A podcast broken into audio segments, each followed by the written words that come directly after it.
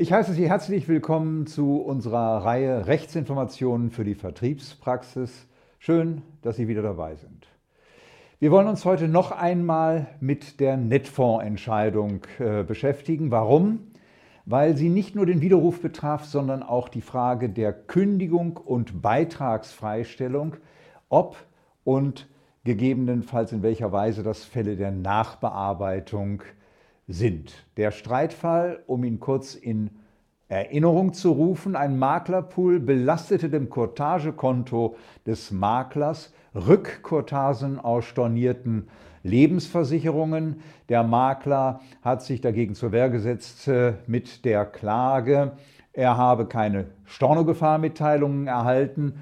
Der äh, Pool hat dem gegenüber eingewandt, was willst du denn eigentlich bei einer Kündigung, beim Widerruf äh, oder bei der Beitragsfreistellung? Da ist doch keine Nachbearbeitungspflicht. Und äh, wenn keine Nachbearbeitungspflicht besteht, dann äh, muss man eben auch keine Stornogefahrmitteilung äh, ähm, entsenden an den Makler.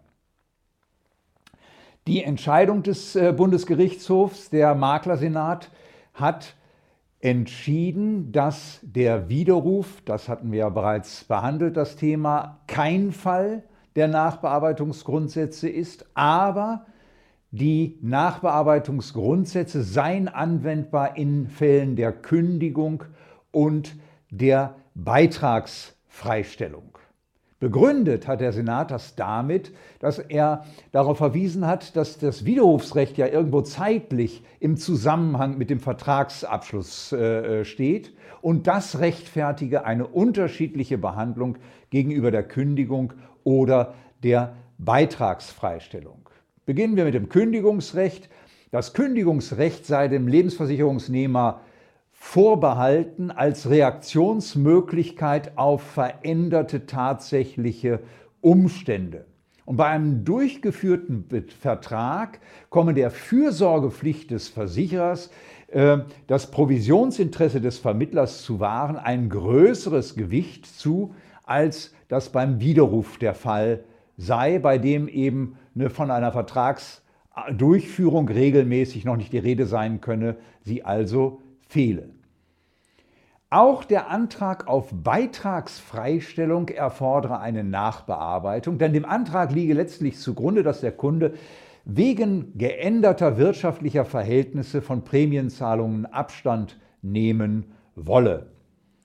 Bemühungen um die weitere Durchführung des Vertrages gehörten deshalb mit Blick auf die Interessenwahrnehmungspflicht des Versicherers gegenüber dem äh, Vermittler äh, zu dem vom Versicherer zu verantwortenden Pflichtenprogramm. Nun, was fällt uns dazu ein?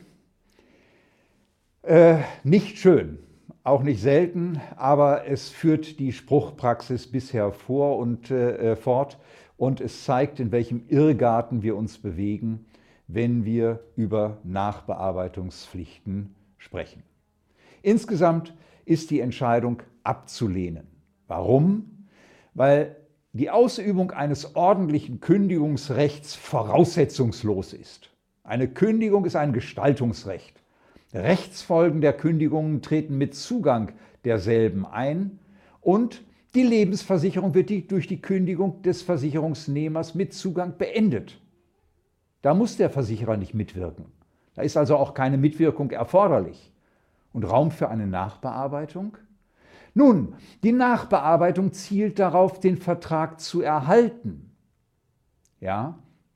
Der Versicherungsnehmer kann aber die Wirkung der Kündigung einseitig gar nicht beseitigen.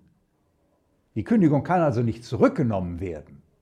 Nun lässt natürlich die Vertragsfreiheit den Parteien des Lebensversicherungsvertrages die Möglichkeit offen, die Rechtsfolgen einer wirksamen Kündigung durch Vereinbarung gleichsam aufzuholen, äh, aufzuheben. Erfolgt eine solche Einigung vor Ablauf der Kündigungsfrist, so bleibt der Vertrag in Kraft.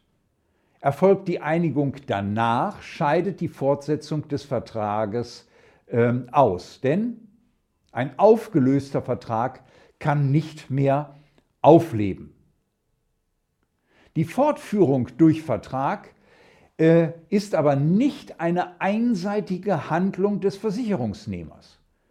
Und provisionsrechtlich muss ein neues Geschäft geschlossen werden. Das heißt, die Fortführung ist weder Rechtsfolge einer einseitigen Erklärung des Versicherers, noch beruht sie auf der im Lebensversicherungsvertrag geregelten Pflicht des Versicherungsnehmers. Folglich kann die Fortführung nur durch eine werbende Tätigkeit des Vermittlers erzielt werden. Und diese werbende Tätigkeit kann mit den Nachbearbeitungsgrundsätzen nicht fingiert werden. Wenn, wenn der Vertrag weg ist, ist der Vertrag weg. Dann muss ein neuer Vertrag geschlossen werden. 87 Absatz 3 Satz 1 HGB bezieht sich aber auf den Fall, dass der Vertrag noch existiert, in Anführungsstrichen. Ja? Und er setzt darüber hinaus eine abweichende Ausführung des Geschäfts voraus. Worin liegt aber eine abweichende Ausführung des Geschäfts, wenn der Versicherungsnehmer von einem ihm von vornherein vorbehaltenen Recht Gebrauch macht und dieses ausübt? Daran fehlt es von vornherein. All das hat der Bundesgerichtshof nicht erörtert und das ist nicht wirklich schön. Für die Beitragsfreistellung gilt im Übrigen nichts anderes. Nach 165 Absatz 1 VVG führt das Freistellungsverlangen entweder zur Umwandlung der Lebensversicherung oder zum Erlöschen derselben. Das hängt davon ab, ob die Mindestversicherungsleistung erreicht ist äh, oder nicht. Auch das Freistellungsverlangen ist eine einseitige Willenserklärung und auch da muss der Versicherer das nicht annehmen. Die Wiederherstellung des ursprünglichen Vertrages ist nicht möglich, nur noch ein Neuabschluss desselben und Interessenwahrungspflichten im Innenverhältnis zwischen Versicherer und Vermittler können dieses gesetzliche Leitbild überhaupt nicht beeinflussen. Auch das liest man natürlich in den Entscheidungsgründen nicht, weil es offenbar nicht so ganz passt. Man wollte eine interessengerechte äh, Entscheidung. Nur eines muss klar sein.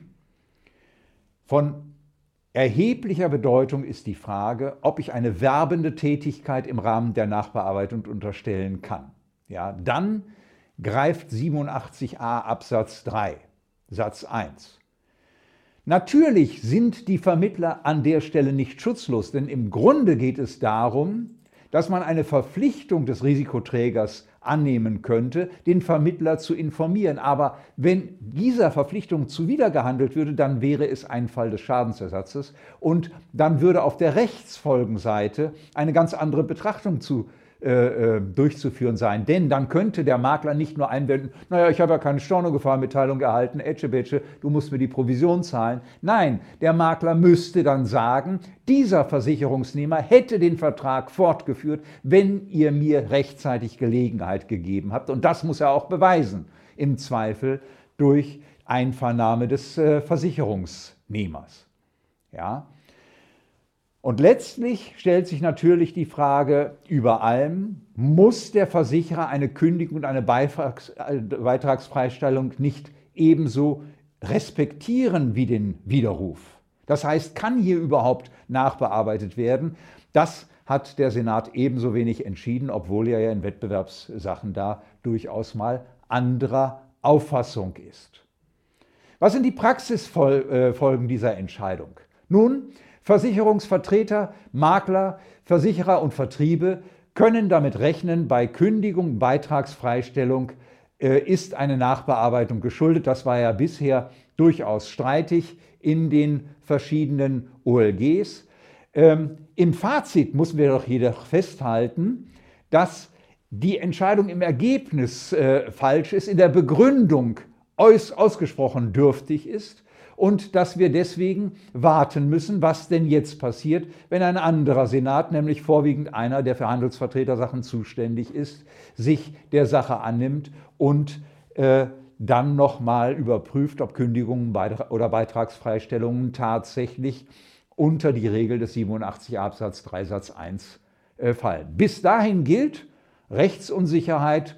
Äh, äh, in äh, Zukunft, aber bis auf weiteres ist davon auszugehen, dass die Gerichte, die Instanzgerichte diese Entscheidung hemmungslos abschreiben und äh, unsere Kritik in der Begründung nicht ernst nehmen. Vielen herzlichen Dank.